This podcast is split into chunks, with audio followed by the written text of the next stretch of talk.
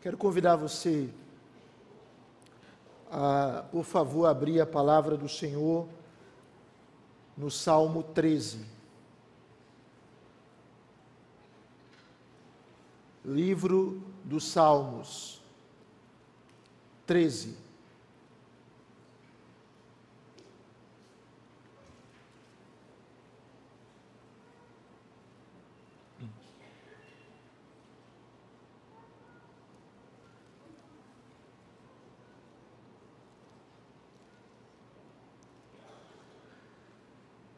Gente vai meditar nessa passagem hoje.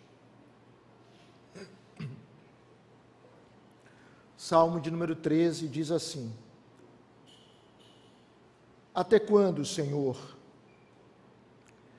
esquecer-te-ás de mim para sempre? Até quando ocultarás de mim o rosto? Até quando estarei eu relutando dentro em minha alma, com tristeza no coração cada dia. Até quando se erguerá contra mim o meu inimigo? Atenta para mim, responde-me, Senhor Deus meu. Ilumina-me os olhos para que eu não durma o sono da morte, para que não diga o meu inimigo, prevaleci contra ele, e não se regozijem os meus adversários, vindo eu a vacilar. No tocante a mim, confio na tua graça, regozije-se o meu coração, na tua salvação. Cantarei ao Senhor, porquanto me tem feito muito bem. Quantos podem dizer amém? Ó oh Deus, aqui está a tua palavra, ela é viva e eficaz. E a despeito de mim, ó oh Deus, fala aos nossos corações neste momento. Que o teu Espírito ministre a cada um, que haja um derramar da tua unção e do teu poder, e que a tua palavra pregada seja pregada com clareza, e que ela alcance o nosso coração e que ela nos molde, que a tua palavra cumpra o propósito para o qual o Senhor a designou. Fala ao meu coração, meu amado Senhor. Fala ao coração dos meus amados irmãos. Eu te peço humildemente, em nome daquele que vive e reina para sempre, Jesus Cristo. Amém e amém. Meus amados irmãos, alguém aqui já viveu situações dramáticas nas quais a sensação que você tem é que Deus silenciou. Que Deus parece que Ele não está falando. A sensação é que Ele está distante de nós. Você já experimentou, junto com a tribulação, um aparente silêncio de Deus? Você ora, mas parece que o céu está fechado, ele está de bronze, nada acontece, ou pior, parece que as coisas elas vão se agravando e vão se tornando mais dramáticas. Já viveu isso? A crise da sensação de que Deus está em silêncio. O salmo que nós lemos, ele foi escrito por Davi. E esse salmo, ele é interessante porque ele apresenta um contraste radical do seu início para o seu final. Ele começa com uma tristeza profunda, esmagadora, e ele termina com uma alegria exultante. Provavelmente, o contexto no qual esse salmo está inserido é o período entre a unção de Davi para ser rei de Israel e a sua ocupação do trono. Entre um evento e outro, muitas coisas aconteceram. Os irmãos sabem que Davi, ele foi ungido por Samuel para ser o rei de Israel. Só que nesse íntere, Davi foi duramente perseguido pelo rei de Israel na época. E quem era esse rei? Saul, que coincidentemente era o sogro de Davi. E Davi, em mais de uma oportunidade, ele foi alvo de atentados por parte de Saul. E aquele homem de Deus precisou ficar fugindo. E ele ia para os desertos, para as vilas, para cidades distantes, para cavernas. Ele vivia se escondendo constantemente debaixo de uma grande humilhação. Pense comigo, a tristeza que se abatia sobre esse homem, cuja vida estava sob perigo diante dos ataques do seu sogro. E Davi, então, nesse texto, ele expressa o seu lamento e a sua tristeza. Há um comentarista que trata sobre esse salmo, e ele diz que esse texto expressa a noite escura da alma. O que é a noite escura da alma? É aquele período da nossa vida em que nós vivemos uma angústia tão profunda, em que os nossos problemas são tão graves, que parece que a nossa fé ela estremece. A noite escura da alma se refere a esse período em que nós temos a falsa sensação de que Deus nos abandonou. É aquele período da nossa vida em que parece que a nossa fé não funciona direito. As nossas orações nós achamos que elas não são ouvidas e Deus está distante. Davi está vivendo isso aqui. Mas o fato é que só parece. A noite escura da alma é uma espécie de prova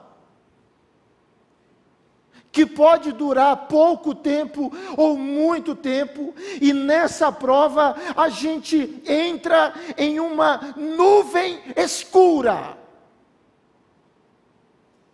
mas Deus não se ausentou. A despeito do nosso coração enganoso tentar emitir esta mensagem. Eu quero pensar com os irmãos hoje sobre isso. Sobre a vitória na noite escura da alma o triunfo em meio a esses dias sombrios. Às vezes é uma enfermidade, às vezes é uma crise financeira, às vezes é um problema dentro da família, às vezes é uma expectativa que se frustra, às vezes é um sonho que não se concretiza, às vezes são um monte de realidades adversas que se interpõem contra nós e a gente tem a sensação que a nossa vida está bagunçada. Deus tem resposta para isso. E esse salmo nos apresenta esta vitória em meio à noite escura da alma. E eu queria pensar neste salmo em três partes. O Dr. John MacArthur, ele comentando esse salmo, ele diz que esse salmo ele se divide em três níveis de atitude. A primeira está no verso 1 ao verso 2, que são expressões de desespero abaixo do nível do mar. A segunda está do verso 3 ao verso 4, que são expressões de desejo no nível do mar. E a terceira, do versículo 5 ao 6, que são expressões de alegria no nível do topo da montanha. Eu quero pensar com os amados irmãos sobre esse texto. Em primeiro lugar, nós percebemos em meio a esta noite escura da alma, sentimentos internos amedrontadores. Versículo de número 1 e 2 mostra exatamente isso. O que é que nós temos aqui? Nós temos Davi questionando ao Senhor. E o seu questionamento era motivado pela angústia. Nesses dois primeiros versículos, há uma expressão que se repete quatro vezes: Até quando? Até quando? Até quando? Até quando? Até quando? Isso indica, irmãos, o lamento do salmista. Você já percebeu que os nossos dias e as nossas noites parecem ser muito longos quando a nossa alma está abatida? Quando o nosso coração está ferido, diante da aparente, note essa expressão, aparente ausência de Deus, Davi ele se sente deixado aos seus próprios recursos. Só que os seus recursos são ineficientes para lidar com os seus inimigos, com os seus problemas. E qual era a consequência disso? O seu coração se enchia de temor, de medo. O texto vai nos mostrar que Davi ele tem algumas sensações. A primeira sensação é que Deus simplesmente tinha esquecido ele. Capítulo 13, versículo 1, parte A, Davi diz: Até quando, Senhor? O que é que ele diz? Esquecer-te-ás de mim para sempre. Davi simplesmente diz a Deus: Deus, o Senhor vai continuar se esquecendo de mim? O Senhor não vai mais lembrar de mim. Charles Swindoll, ele comentando esse texto, ele diz que a duração da provação, ela começou a cansar Davi. Você já viveu isso? É um dia de provação, dois dias, três dias, uma semana, duas, três, quatro, um mês, dois meses, seis meses, um ano, dois anos, três anos, misericórdia, a gente cansa. Foi isso que Davi estava vivendo. As provações o estavam cansando. E ele simplesmente acha que Deus se esqueceu dele. Que Deus o ignorou. Mas a Bíblia diz, irmãos, que Deus, Ele não se esquece do seu povo. Você pode dizer amém? Ele não se esquece do seu povo. Isaías capítulo 49, versículo 15, diz assim: Acaso pode uma mulher esquecer-se do filho que ainda mama, de sorte que não se compadeça do filho do seu ventre? Mas ainda que esta viesse a se esquecer dele, eu todavia não me esquecerei de ti. Pode uma mãe se esquecer do filho que ainda mama? Pode uma mãe não se compadecer do filho no seu ventre? Isso pode acontecer. É uma possibilidade absurda, surreal. Mas Deus diz: ainda que isso vier a acontecer, eu jamais me esquecerei de ti. É um Deus que não se esquece de nós. É um Deus que controla não apenas a duração da nossa provação, mas a profundidade da nossa provação. Ele controla ele não se esquece de nós, ele não tem amnésia. Os seus olhos estão postos em nós, sempre, continuamente. Davi continua, e ele expressa a sensação de que Deus não está nem aí para ele. Deus não se importa mais com ele. Era isso que ele achava. Versículo de número 1, parte B diz assim: Até quando ocultarás de mim o rosto? Até quando, Senhor, tu vais esconder de mim o teu rosto? Até quando, Senhor, tu não vais demonstrar a mim favor? A ideia de Deus resplandecer o rosto a nós é Deus ser favorável é Deus ser gracioso, é Deus ser benigno. Davi está dizendo: até quando o Senhor vira o rosto para mim? Até quando o Senhor me ignora? Irmãos,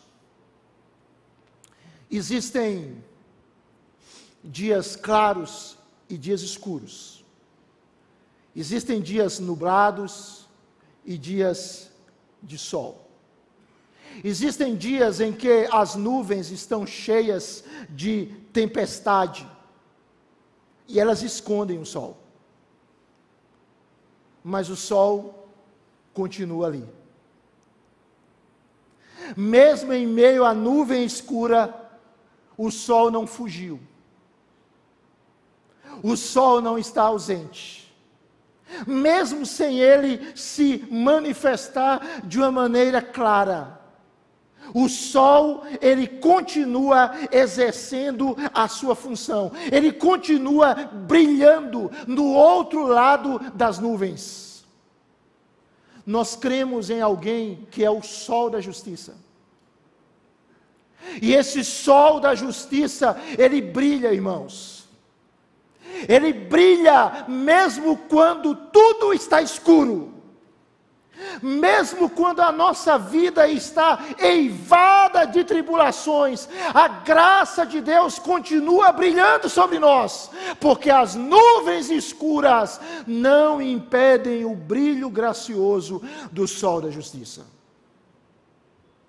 Davi, ele continua, versículo número 2, ele apresenta a sensação de que está sozinho e que a tristeza o domina, o governa. Olha o que o texto diz, verso de número 2. Os irmãos podem ler comigo, por favor? Até quando estarei eu relutando dentro em minha alma, com tristeza no coração cada dia? Até quando se erguerá contra mim o meu inimigo? Perceba aqui que Davi, primeiro, ele tem a sensação de que está sozinho, de que está dominado pela tristeza, de que nada lhe resta senão lutar com as suas próprias forças. Ele vive um, uma angústia que se retroalimenta, o seu coração está dominado de tristeza todo dia, cada dia, há uma inquietação na sua alma e mais. A parte B do versículo número 2, Davi tem a sensação de que o seu inimigo, de que o seu adversário o espreita. continuamente e que está esperando uma brecha para destruí-lo. O inimigo não lhe dá trégua. Ele se levanta contra ele sempre. E Davi diz: Até quando? Até quando, Senhor? Então nós temos aqui, em primeiro lugar, os sentimentos de um homem que está amedrontado, que está triste, que está com medo e que expõe a sua dor ao Senhor. Que tem a coragem de falar aquilo que está sentindo. Nem sempre a gente tem coragem de falar aquilo que está sentindo. Davi teve, e ele falou, e ele expressou. Mas há um segundo movimento nesse texto, que está do verso 3 ao verso 4, que é a oração por livramento. E a partir daqui nós percebemos uma mudança inicial do quadro. No versículo 3 e no versículo 4, Davi ora pedindo a Deus que olhe para ele e que o socorra. Ele sai da esfera de simplesmente lamentar de simplesmente dizer: até quando, Senhor? Até quando? Até quando essa situação continua? E ele começa a orar de uma maneira objetiva. Você já teve a experiência, eu já tive. Não apenas uma vez. Um problema acontece, ou alguns problemas estão se manifestando, e a gente se preocupa, e a gente se inquieta, e a gente se aflige, mas lá pelas tantas a gente se lembrou de algo. Nós não oramos em cima daquilo. Nós nos preocupamos.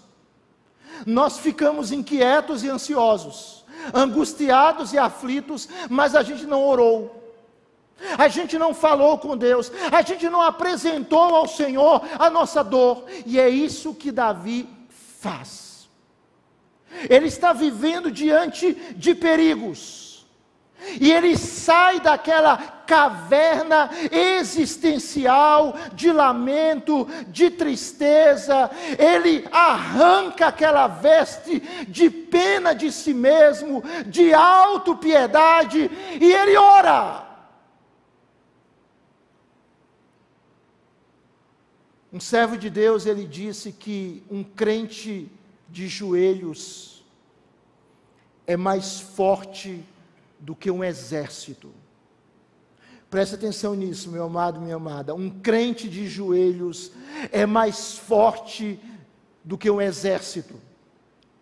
E Matthew Henry, ele diz o seguinte: sempre que Deus tenciona exercer misericórdia para com seu povo, a primeira coisa que faz é levá-lo a orar.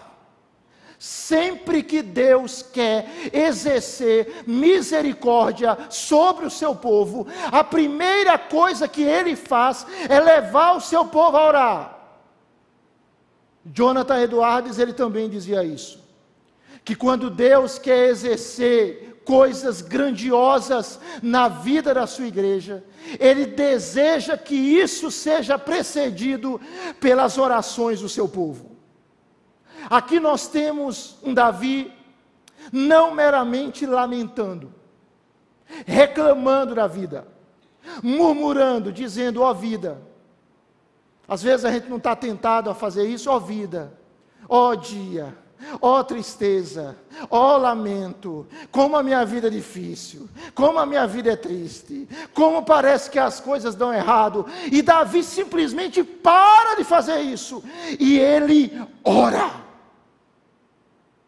Meu amado irmão, minha amada irmã, ore.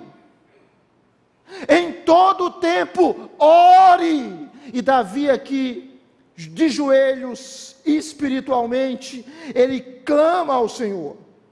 E o texto vai nos dizer algumas coisas. Por favor, leia comigo verso de número 3 e verso de número 4. Você pode ler comigo, por favor? Vamos ler juntos? Atenta para mim, Responde-me, Senhor Deus meu. Ilumina-me os olhos, para que eu não durma o sono da morte, para que não diga o meu inimigo, prevaleci contra ele, e não se regozijem os meus adversários, vindo eu a vacilar. Davi aqui, ele busca ajuda. E em quem ele busca ajuda? Ele busca ajuda em Yahvé. E quem é Yahvé? Yahvé é o eu sou. Yahvé é o Deus autoexistente. Yahvé é o Senhor do pacto. E ele diz: Olha para mim, Senhor. Ele tinha dito anteriormente: Parece que o Senhor se esqueceu de mim. O Senhor virou o rosto de mim. O Senhor não se lembra de mim. Agora ele diz: Olha para mim. Ser gracioso comigo. Atenta para mim. Preste atenção em mim. Me observa, Deus. E ele chama aqui Deus de Senhor que os judeus traduziam por Adonai. Meu Senhor, o Deus que se revelou a Moisés na sarça, o Deus independente, o grande eu sou, o Deus cuja existência depende apenas dele mesmo, e ele olha para esse Deus como Deus do pacto, como Deus da aliança, como Deus de promessa, e ele para de remoer a sua tristeza e ele ora e diz: Olha para mim, Senhor. Irmão, Deus fez uma aliança com o seu povo. e pode chover canivete. Deus não vai quebrar a sua aliança com o seu povo. Você pode dizer amém? A aliança com Deus, por maior que seja a pressão do inimigo, a aliança com Deus, ela vai permanecer. É isso que Davi expressa quando chama Deus de Senhor. O Senhor vai se lembrar de mim. Ou o Senhor não se esquece de mim. O Senhor tem um pacto comigo, tem uma aliança comigo, tem um propósito na minha vida, e esse propósito vai se cumprir. Como a gente precisa se lembrar disso, irmãos? Porque quando tudo está às mil maravilhas, é fácil a gente declarar que o Senhor é bom. Mas quando as coisas começam a se enrolar aos nossos olhos, aí de fato a nossa vida se torna mais difícil.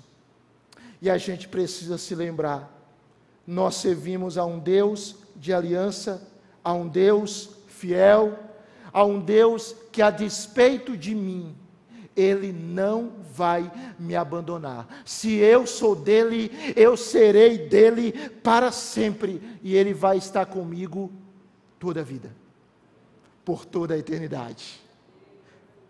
Você pode dizer amém? É isso. E Davi, então, ele muda a sua perspectiva aqui. Ele para de olhar tanto para as circunstâncias, para os problemas, e ele começa a olhar para Deus. Ele deixa de olhar simplesmente para as nuvens escuras e ele tenta contemplar o sol da justiça que brilha mesmo em meio às nuvens escuras. E ele olha para Deus. Olhe para Deus, meu irmão seja qual for a circunstância, olhe para o Senhor e ore. E Davi aqui, ele clama. Se você observar o verso 3, parte B, Davi clama e ele pede a Deus discernimento espiritual. Ele pede a Deus a capacidade de enxergar a vida como Deus enxerga. Note aí na sua Bíblia, Davi diz, parte B, do verso de número 3: Ilumina-me os olhos, para que eu não durma o que? O sono da morte. Essa expressão aqui, iluminar os olhos, no hebraico, ela significa soprar o fôlego de vida. Davi está dizendo: Senhor, sopra o teu fôlego de vida. É interessante, né, irmãos? Porque o vigor da vida normalmente transparece através dos olhos. A força da vida é vista muito através dos olhos. Então o salmista está falando para o Senhor: Senhor, ilumina os meus olhos, sopra fôlego de vida em mim. E o texto continua: para que eu não durma o sono da morte. Dormir aqui é uma metáfora. É uma metáfora utilizada para morrer. O que Davi está pedindo ao Senhor é o seguinte: Senhor, que eu veja a vida como o Senhor quer que eu veja. Senhor, não me faça insensível, me dê discernimento espiritual. Irmãos, nós somos um povo que temos discernimento do Espírito. Nós não enxergamos o mundo como as pessoas que não têm o Senhor enxergam. Nós vemos além, porque nós temos o Espírito. E o Espírito nos dá discernimento e compreensão das coisas espirituais. Davi está pedindo exatamente isso. Senhor, eu quero olhar a vida com os teus olhos. Senhor, eu quero compreender a história na tua perspectiva. Senhor, eu quero enxergar como o Senhor enxerga. Senhor, eu não quero que a morte me domine. Ele está dizendo para Deus o seguinte: se o Senhor não soprar em mim o hálito de um novo vigor, eu vou morrer. Eu vou morrer. Deus nos convida a fazer essa oração. Quando tudo estiver escuro, Deus nos lembra novamente para a gente pedir a Ele, Senhor, me faça enxergar como o Senhor enxerga.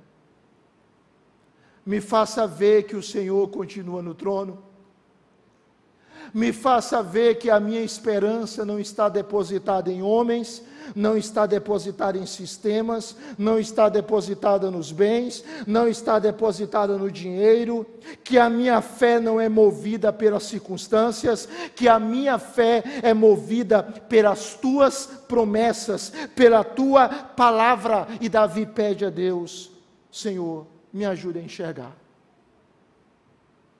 Abra os meus olhos eu quero ver com os teus olhos. Eu quero perceber além do que os olhos carnais podem captar. Mas Davi aqui, observe verso de número 4, ele pede a Deus para que o Senhor lhe dê a graça dele estar alerta, atento contra os ataques dos inimigos. Verso de número 4, ele diz: para que não diga o meu inimigo, prevaleci contra ele, e não se regozijem os meus adversários, vindo eu a vacilar. Irmãos, nós temos muitos inimigos. Os nossos inimigos não são os nossos vizinhos. Os nossos inimigos não são os torcedores de times adversários ao nosso. Os nossos inimigos são espirituais. Paulo diz que a nossa luta não é contra sangue nem contra carne, mas contra forças espirituais do mal nas regiões celestes. Nós lutamos contra o mundo, contra a carne e contra o diabo, contra o sistema maligno que se opõe contra Deus contra a carne, a nossa natureza caída, inclinada para o pecado, e contra o príncipe da potestade do ar. E diante dessa realidade de luta, o Senhor Jesus, ele nos ensinou a orar. E a orar dizendo ao Senhor para que ele nos livrasse do mal. E em Mateus capítulo 26, versículo 41, Jesus disse: Vigiai e orai, para que não entreis em tentação. O espírito, na verdade, está pronto, mas a carne é fraca. Davi aqui, ele está pedindo a Deus a graça de não ver o inimigo prevalecendo contra ele, de não ver os seus adversários se alegrando na sua queda e na sua destruição. E quem é que nos mantém de pé, irmãos? Quem nos mantém de pé diante das lutas, diante das tentações?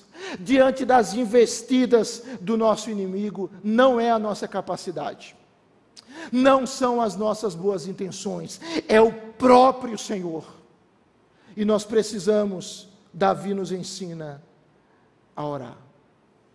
Note bem, note bem, a oração pode mudar tudo.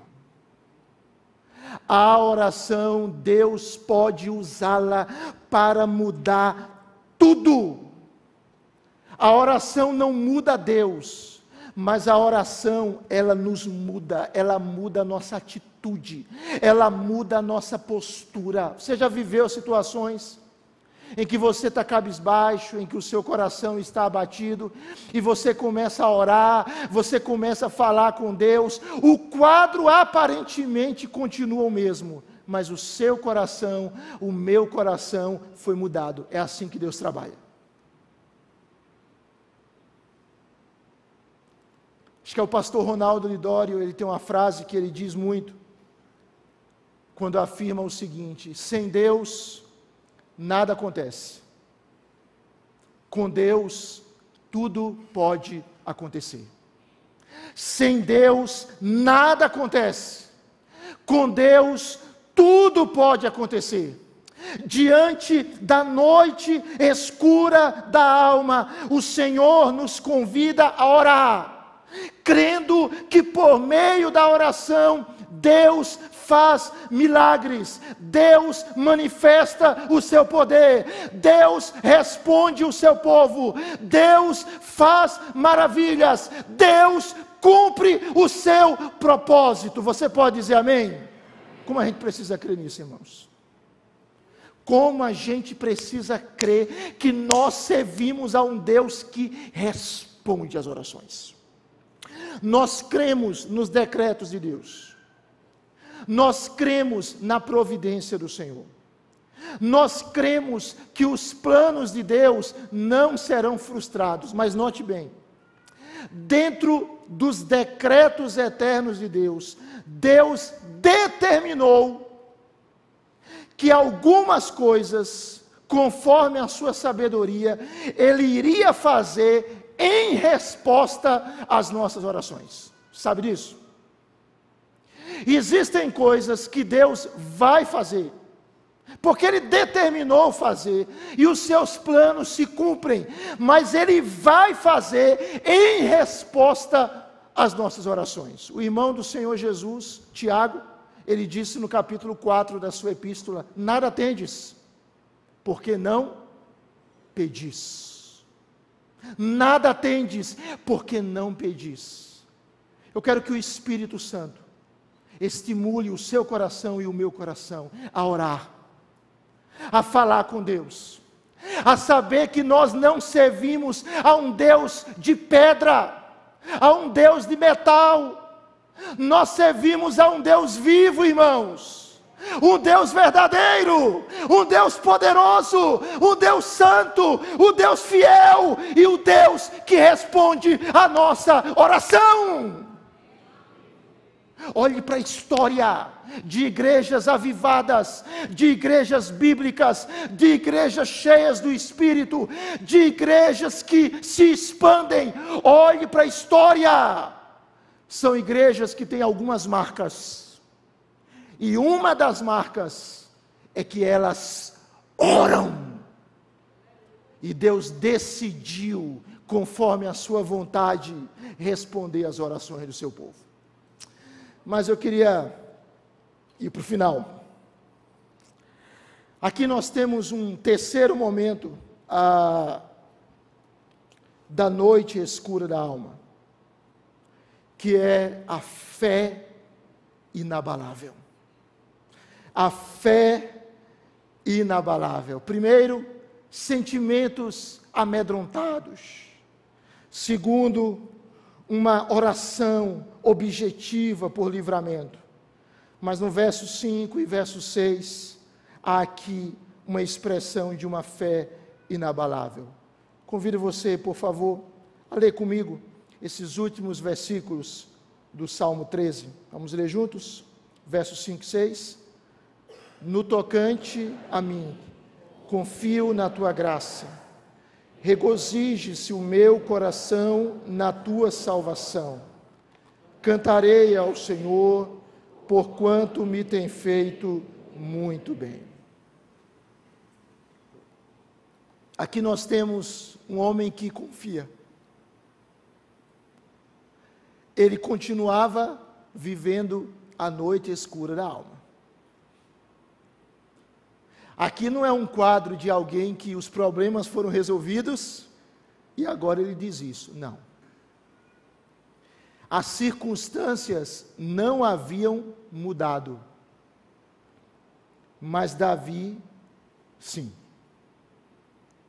Os inimigos,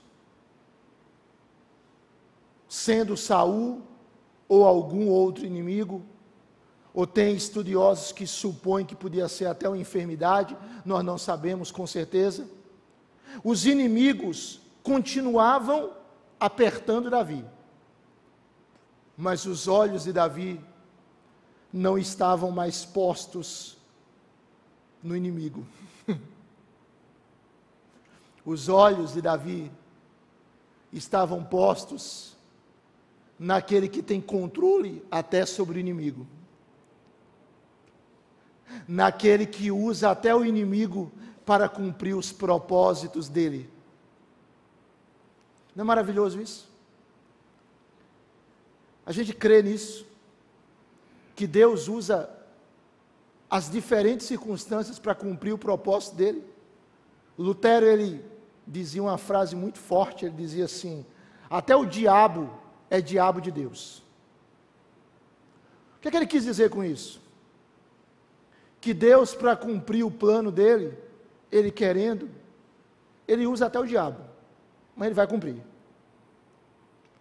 O diabo vai fazer com má vontade, insatisfeito, mas quando Deus quer, as coisas acontecem. Davi aqui, irmãos, ele está olhando para esse Deus, para esse Deus poderoso, e olha o contraste. Em contraste com suas queixas, com seus medos, Davi diz: Eu confio na tua graça, regozije-se o meu coração, cantarei ao Senhor. Note aqui que nós temos três expressões claras desta fé inabalável deste homem. Em primeiro lugar, verso 5, parte A a sua confiança na graça divina. Ele diz: no tocante a mim. Essa expressão no tocante a mim é uma transição, irmãos, do medo para a fé, da dúvida para a certeza, do questionamento para a convicção. No tocante a mim, eu confio, Senhor, na tua graça. Graça aqui é o amor de Deus, pelo qual Deus se liga a nós. Graça é esse amor divino que leva o Senhor se vincular a nós, se unir a nós. Note isso. Deus ele determinou se unir ao seu povo, se vincular ao seu povo, cuidar desse povo em todo o tempo. Quando necessário, se esse povo pecar, tiver atitudes de rebelião contra Deus, Deus vai disciplinar esse povo. Mas Deus não vai abandonar o seu povo. Deus vai tratar esse povo. Mas ele não vai deixar o seu povo. É o Deus gracioso. É isso que Davi está falando. Senhor, eu confio na tua graça. Eu confio nesse amor do Senhor, pelo qual o Senhor se vinculou a mim, se ligou a mim. Eu confio nisso. Irmãos, o pastor Hernandes Dias, ele diz assim: Nós não vivemos pelo que vemos, nem pelo que sentimos, mas pela fé. Nós não vivemos pelo que vemos, nem pelo que sentimos, mas pela fé. Nós não vivemos de explicações, mas de promessas. Tem muita coisa que a gente não sabe explicar, irmãos mas a gente não vive de explicação, a gente vive de promessa. E Davi está dizendo: Senhor, eu confio na tua graça. Meu irmão, você confia na graça do Senhor, amém? Você confia nesse amor insistente, persistente, gracioso, pelo qual Deus se liga a você. É isso que Davi está dizendo. E nós lemos no início da reunião, Salmo 63, quando o salmista diz: A tua graça é melhor do que a vida, os meus lábios te louvam. Confie, meu irmão. Seja qual for o tempo, confie na graça do Senhor. Seja qual for a circunstância, confie na graça do Senhor mesmo que as nuvens sejam sombrias, que as suas expectativas e os seus sonhos se desmoronem, se frustrem, confie na graça do Senhor. Mas Davi aqui apresenta uma outra atitude, verso 5, parte B, ele se alegra na salvação do Senhor. Ele diz: regozije-se o meu coração na tua salvação ele para de alimentar tristeza na sua alma e ele diz: Que o meu coração se alegre na tua salvação. Veja o contraste. Se você olha o verso de número 4, Davi, os irmãos continuam ainda aqui comigo, irmãos? Amém, irmãos? Estou terminando, viu a reflexão? Tenha paciência comigo. Ore por mim, tá certo? Mas ore muito, que eu preciso tá? Estou terminando. Veja o contraste aqui. No verso 4, Davi, ele está dizendo: Senhor, que os meus adversários não se regozijem, vindo eu a vacilar. E aqui, no verso 5, ele apresenta um contraste entre a celebração dos seus inimigos e a sua confiança no livramento de Deus. Os inimigos iam se alegrar com a queda de Davi. Mas Davi, ele se alegra com o que? Com a salvação de Deus. Quantos são salvos aqui em Jesus Cristo? Diga aleluia. aleluia. Você faz parte do povo mais rico do mundo. A sua vida é completa. Você é abençoado com toda sorte de bênção espiritual. Como o pastor Sávio tem sempre dito aqui, a sua vida vai dar certo, não tem como dar errado. Por quê? Porque é um plano de Deus perfeito em você. Deus vai conduzir você. O Deus que lhe elegeu, é o Deus que lhe predestinou, é o Deus que na história lhe chamou, lhe justificou, lhe santificou e vai lhe glorificar. Não tem como dar errado.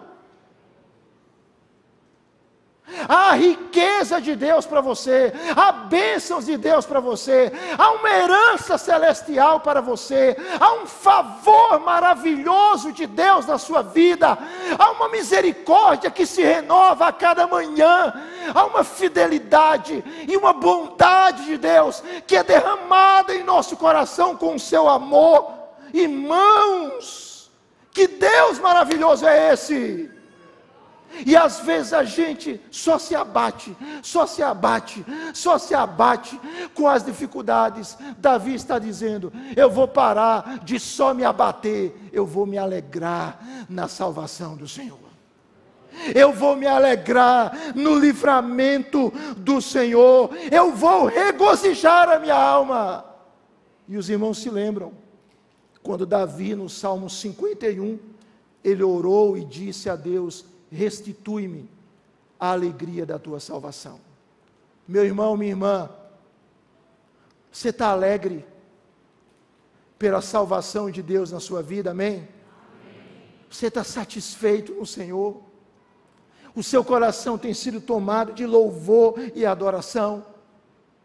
E é isso que Davi expressa no final do salmo. Vamos para o verso de número 6, quando Davi diz: cantarei ao Senhor, porquanto me tem feito o que, irmãos?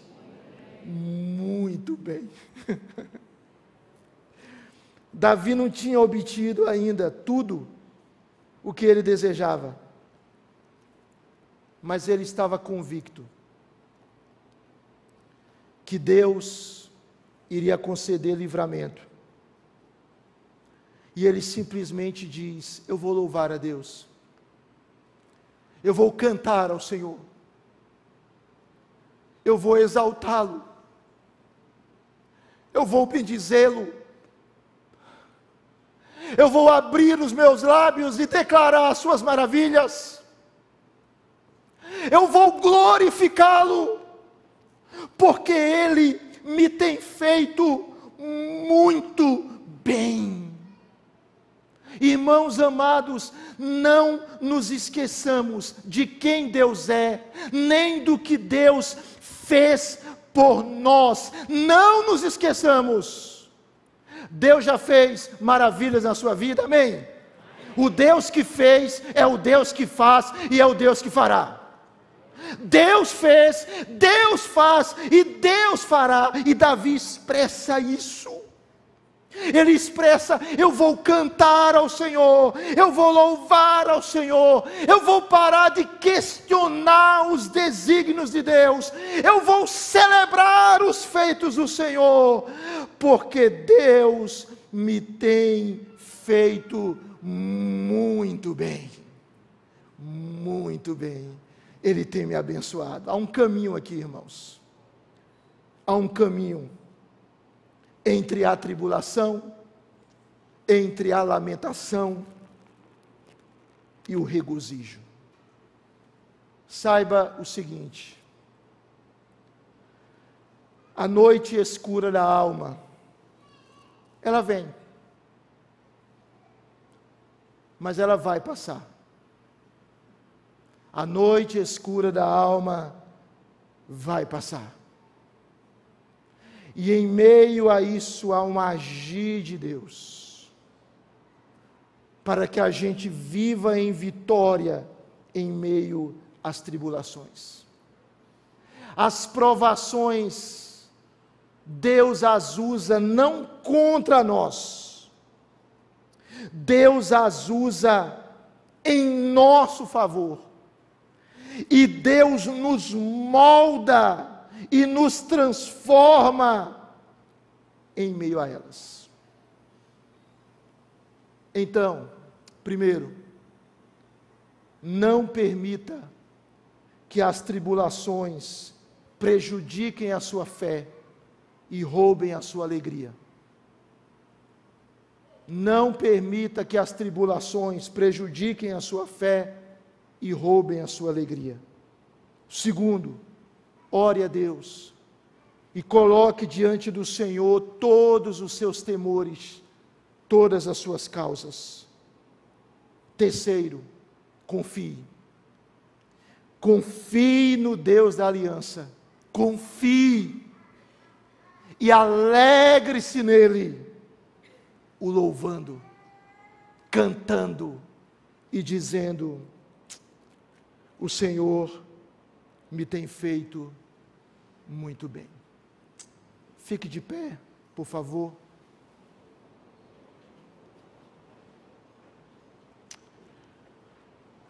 um líder cristão já falecido, chamado Raymond Edman. Ele disse o seguinte: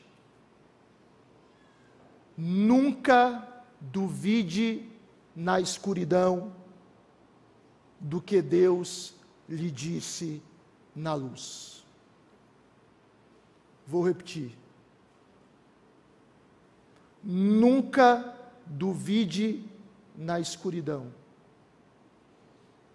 do que Deus lhe disse na luz. A palavra do Senhor para nós é aquela mesma palavra que está em Isaías capítulo 50, versículo 10.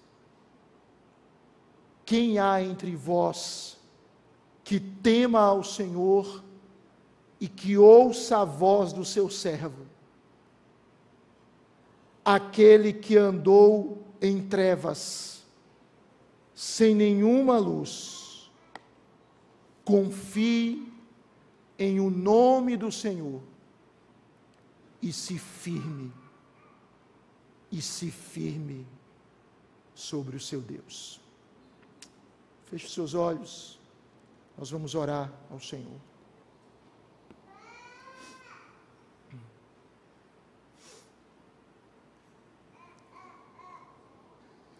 Deus querido, nós te agradecemos pela bênção de podermos confiar em Ti e viver para Ti.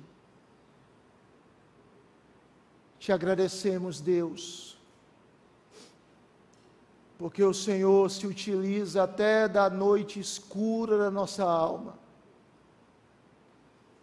para nos conduzir em vitória e de glória em glória. Senhor, aplique a tua palavra em nosso coração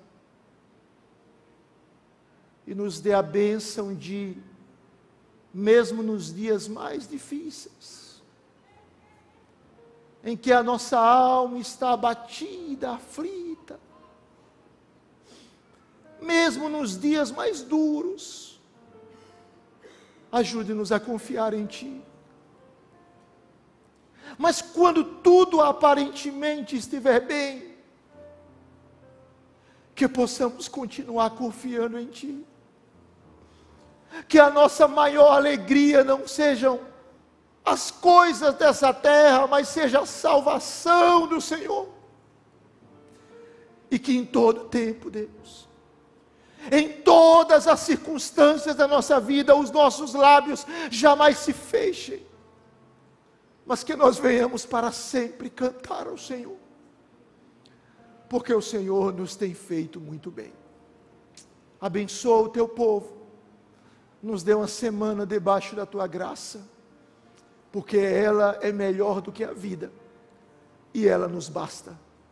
Cuida do teu povo, Senhor pastoreie o coração do teu povo, em nome de Jesus. Que a graça de Cristo, o amor de Deus Pai, a comunhão, a consolação, o poder, o fruto e os dons do Espírito sejam sobre nós e sobre todo o povo de Deus, agora e para todo o sempre. Amém. Louvado seja o Senhor. Vamos cantar, irmãos.